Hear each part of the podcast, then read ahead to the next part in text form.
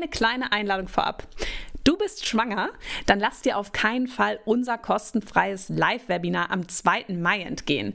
Denn dort wirst du erfahren, was du unbedingt wissen solltest in der Schwangerschaft und rund um das Thema Geburt. Wir wissen, dass viele Frauen einfach wahnsinnig viele Fragen haben, unsicher sind, nicht genau wissen, worauf sie achten sollen in der Schwangerschaft, vielleicht auch keine Hebamme gefunden haben oder keinen Platz im Geburtsvorbereitungskurs. Wir werden genau über diese Themen sprechen, wie du ganzheitlich gesund durch deine Schwangerschaft kommst und dich perfekt auf deine Traumgeburt vorbereitest. Alle Informationen zum Live-Webinar findest du unten in den Show Notes. Und wenn du jetzt schon weißt, du kannst nicht live dabei sein, kein Problem, melde dich trotzdem an, denn du bekommst im Anschluss eine Aufzeichnung zur Verfügung gestellt.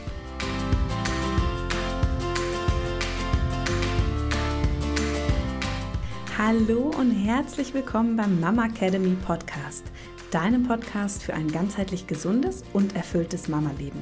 Wir sind Rike, Katharina und Nicole, eine Ärztin, zwei Mamas und drei Yogalehrerinnen. Zusammen möchten wir dich mit unserem Wissen aus dem Bereich Medizin, Yoga, Coaching und Ernährung bei der größten Transformation deines Lebens unterstützen. Als Mamas und Frauen ist es unser Herzensprojekt, dich in deine volle Kraft zu bringen.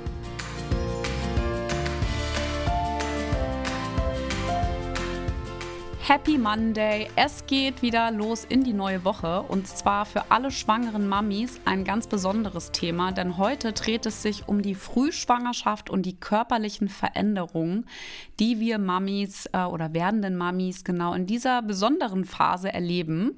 Rico und ich, wir haben uns wieder was Schönes einfallen lassen, deswegen sage ich direkt gleich, Lieke, ach, Lieke, Rike, lass uns starten. Auch nicht schlecht, ne? Wer ist Lieke? oh.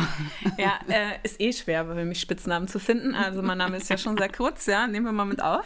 Schön. Ähm, ja, Frühschwangerschaft so ein krasses Thema auch irgendwie, weil ähm, ja oft immer noch so das Tabu herrscht, die Schwangerschaft so früh bekannt zu geben. Ja, und ich merke das ja immer wieder auch in der Praxis, wie sich die Frauen einfach oft in gerade in dieser Zeit auch körperlich irgendwie quälen, nicht wohlfühlen. Und erinnere mich auch noch gut zurück an meine erste Schwangerschaft, wo ich das auch noch nicht vor der zwölften Woche meinem Arbeitgeber gesagt habe und einfach mich, mir es echt nicht gut ging. Also ich fand die Frühschwangerschaft mit das Anstrengendste, muss ich ehrlicherweise sagen. Wie war es bei dir?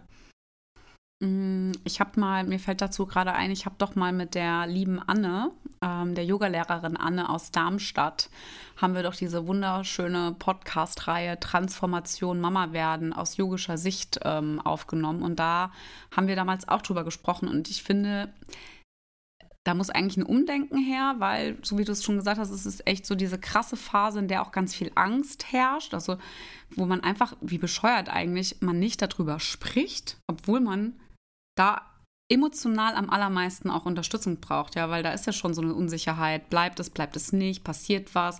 Was passiert mit meinem Körper? Ist es okay, wie ich mich fühle? Uh, jetzt merke ich mal drei Tage nichts. Ist das jetzt schlimm? Direkt wieder einen Schwangerschaftstest machen oder bei der Frauenärztin anrufen, die soll mal schnell noch einen Ultraschall machen. Apropos Ultraschall, ist das okay? Stört es meinem Kind? Wie sieht es aus mit der Entwicklung? Also, weißt du, ich kann da dieses geht direkt die da, Kaskade genau, los. da geht da geht es direkt los und das ist eigentlich ja so bescheuert, dass wir in diesem Moment das nur für uns behalten. Und am besten nur mit Partner, Partnerin irgendwie teilen, die sich überhaupt gar nicht in diese Lage reinversetzen können und du hängst da in deinem Gedankenkarussell. Also ich will jetzt eigentlich gar nicht so negativ da rein starten. Ich bin aber auch absolut ähm, wirklich dafür, dass man da auf jeden Fall drüber spricht. Gegenüber dem Arbeitgeber kann ich das irgendwie total verstehen. Aber innerhalb der Familie, bei Freunden, klar, es ist eine private Angelegenheit, aber ich kann da jeden zu ermutigen, weil selbst wenn das Baby nicht bleibt oder die Babys nicht bleiben, steht einem ja auch Mutterschutz zu, eine Behandlung, auch eine Hebamme steht ihr zu zur Begleitung. Also da hängt so vieles dran und das muss man nicht einfach so runterschlucken. Und ähm, ich glaube, da ist auch Aufklärung einfach äh, ganz, ganz wichtig. Ja. Total. Kann ich auf jeden Fall nur genauso bestätigen. Ja, aber äh, zurück zum Thema, ja, körperliche Veränderungen in der Frühschwangerschaft. Ich für meinen Teil habe es ja, also na, rückblickend auch schon beim ersten Kind gemerkt, bevor ich den Schwangerschaftstest gemacht habe. Also da wusste ich es halt noch nicht so richtig, aber ich hatte schon Beschwerden.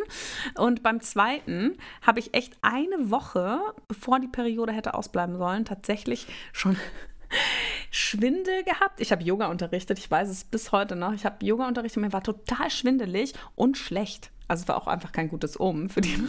für die restliche Schwangerschaft. Aber ich fand es einfach so krass und ich, es war ja nicht so ganz geplant und ich dachte mir, was ist denn mit mir los? Und dann hielt es wirklich an und dann habe ich äh, zwei Tage, bevor die Periode ausblieb, quasi schon getestet und er war dann auch positiv. Aber mein Körper hat einfach sich schon direkt gemeldet und ähm, ja, irgendwie hab, war meine Intuition richtig, dass ich schwanger bin. Ich musste einfach so grinsen. Also bei meiner ersten Schwangerschaft war es so, dass ich äh, im Kubatski war, äh, St. Peter-Ording. Und ich bin ins Bad gegangen und wollte mich umziehen ähm, für eine Yogastunde und schaute mich selber im Spiegel an. Und ich fand, meine Brustwarzen sahen komisch aus.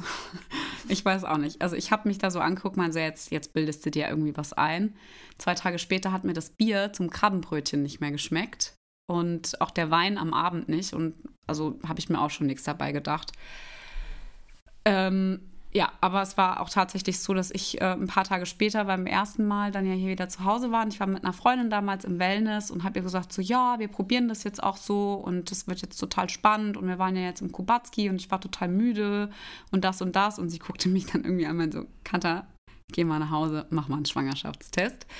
Und äh, da weiß ich, dass auf jeden Fall bei Nummer eins war es dann so, dass der dann wirklich tatsächlich positiv war und ich total panisch meine beste Freundin anrief, vor meinem Mann sogar, und dann meinte so, Alter, ich glaube, da ist ein zweiter Strich, kannst du das auch sehen? Und ich war total überfordert.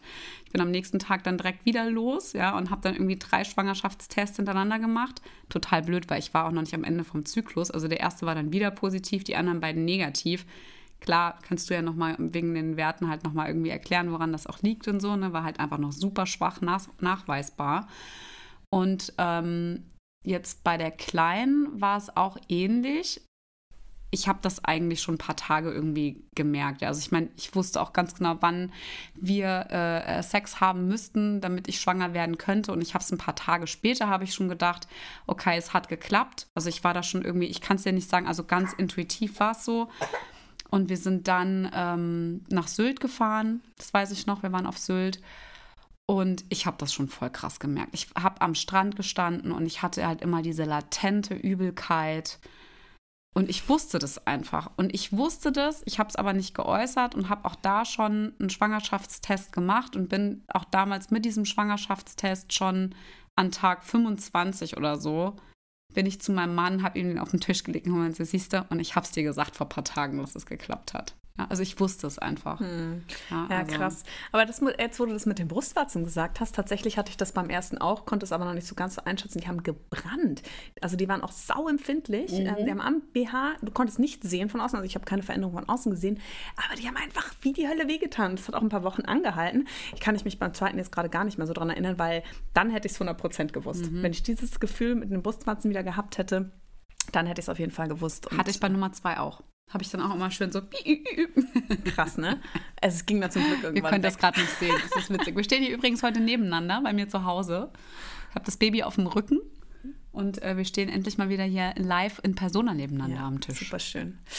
Ja, aber dann steigen wir doch mal so ein bisschen tiefer ein. Ja, also ähm, körperliche Veränderungen in der Frühschwangerschaft. Ja, man ist ja oft gerade auch beim ersten einfach noch so überhaupt nicht darauf vorbereitet, mhm. was passiert jetzt mit meinem Körper, ne? Und denkt dann auch, das kann doch nicht sein. Das kleine Ding ist da Millimeter groß und macht so eine riesen Veränderung in meinem Körper. Also ich fand das schon sehr krass, ähm, das mal am eigenen Leibe zu spüren. Vor allem, weil man es von außen ja auch nicht sehen kann. Ne? Also du hast ja noch nicht den Bauch und trotzdem äh, merkst du einfach, da ist, da passiert richtig was. Mhm. Äh, in der Schwangerschaft.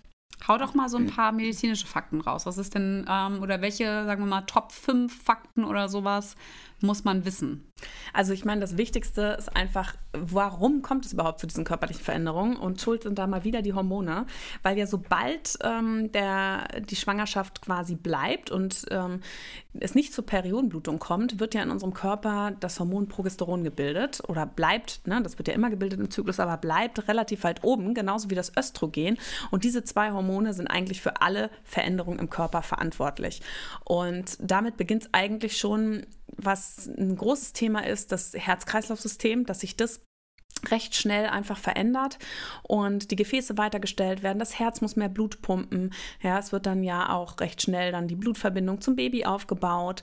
Der Mutterkuchen wird gebildet. Das heißt, das Blutgefäßsystem, das ändert sich sehr, sehr schnell, weil durch das Progesteron die Gefäße eben weitgestellt werden. Und dadurch kommt es auch oft zu diesen Schwindelgefühlen. Also ich hatte das auch, dass mir manchmal mich schnell aufgestanden bin und ich bin leider so ein schneller Mensch irgendwie, dass mir dann schon ein bisschen schwindelig geworden ist. Und Herzrasen. Wir haben damals noch im sechsten Stock oder fünften Stock Altbau gewohnt und hatten noch eine Maisonette-Wohnung. Ey, mein Herz hat gepumpt, mhm. wenn ich da mhm. hochgelaufen bin, äh, als wäre ich irgendwie gerade einen Halbmarathon gelaufen. Ja, das, also das kann ich auf jeden Fall unterschreiben. Herzrasen hatte ich auch.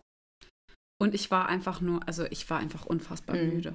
Genau, und das kommt nämlich noch mit dazu. Auf der einen Seite ist ja der eben das, äh, der Körper muss mehr arbeiten und versorgt einen, ähm, ja nochmal ein Lebewesen. Und das Progesteron ist einfach auch nochmal ein Hormon, was auch den Schlaf begünstigt, sage ich mal. Ja, man gewöhnt sich dann irgendwann auch an diesen Spiegel. Es wird wieder besser, aber ich weiß noch, ich habe damals noch in der Klinik gearbeitet. Beim ersten, ich kam nachmittags mit dem Auto kaum nach Hause. Ja, das hast du ich schon mal erzählt. Echt, ja, bei den Ampeln, krass. ich konnte ja, meine Augen nicht mehr Alter, aufhalten. Schön immer Mittagsschlaf oder mhm. Nachmittagsschlaf gemacht. Ähm, das war auf jeden Fall ähm, ziemlich krass.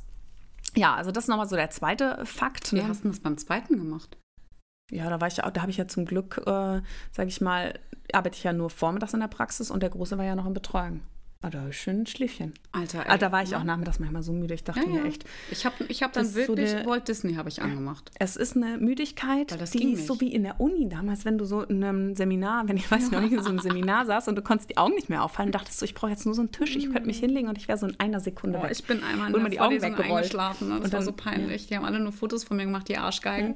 Und mein Dozent hat mich immer angeguckt in der Rechtsvorlesung, als ich noch, es war so furchtbar. Ich bin im Sitzen eingeschlafen, ich konnte nicht mehr.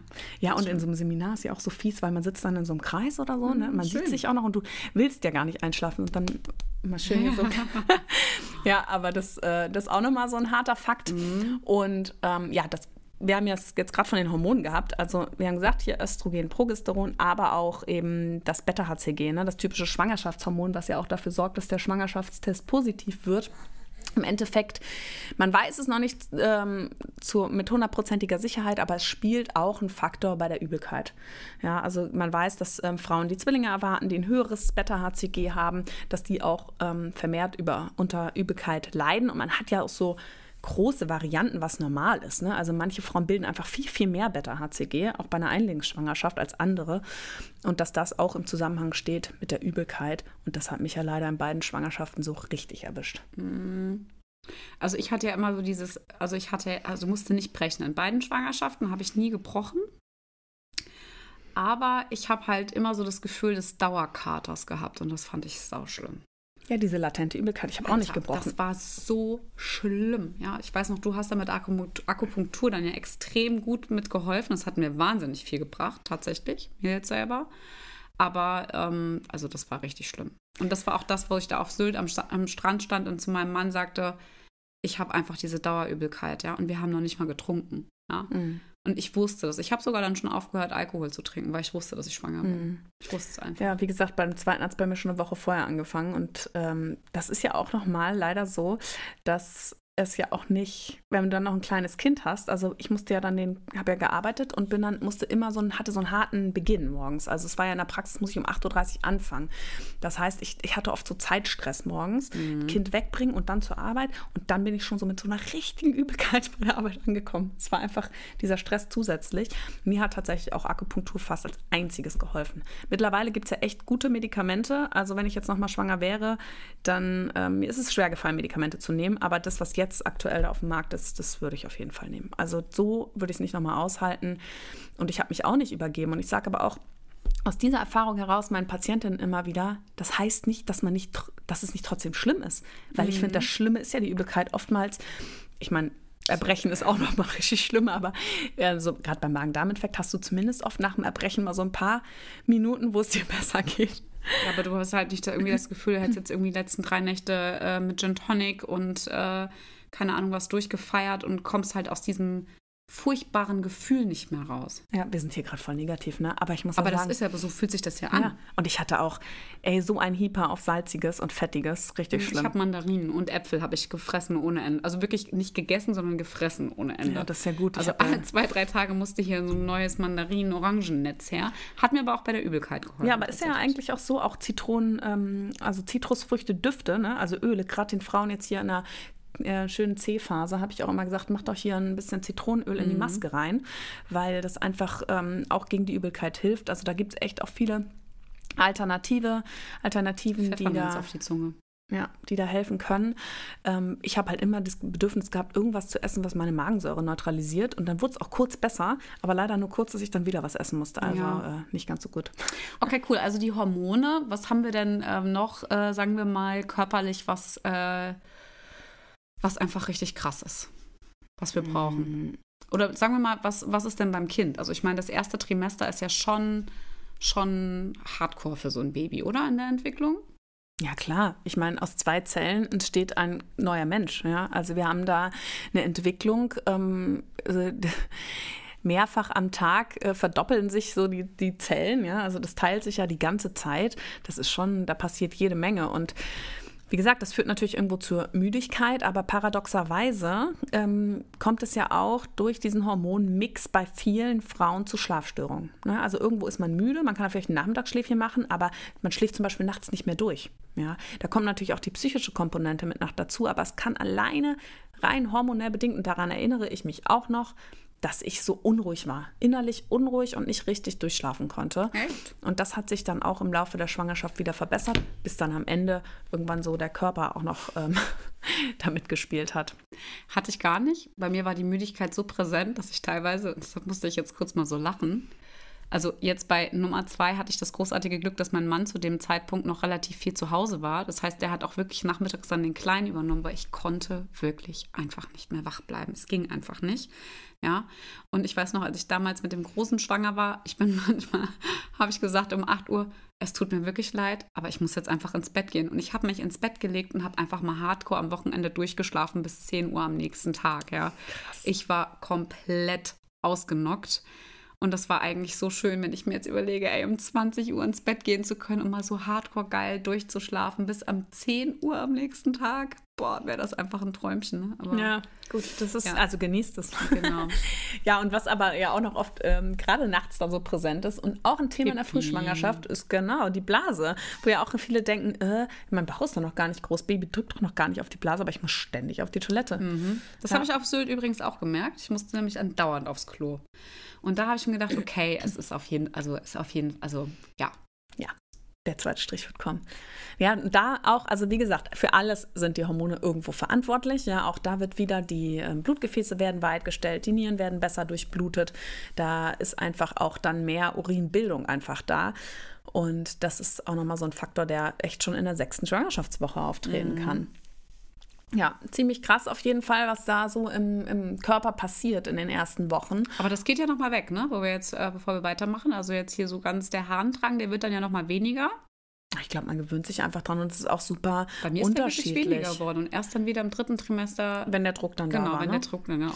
Ja, aber das ist verändert. super unterschiedlich. Ich glaube, wir haben natürlich auch alle von vornherein einfach auch eine andere Blasenkapazität. Ja. Manche können einfach mehr aufnehmen und manche weniger. Die müssen sowieso schon immer relativ häufig auf die Toilette.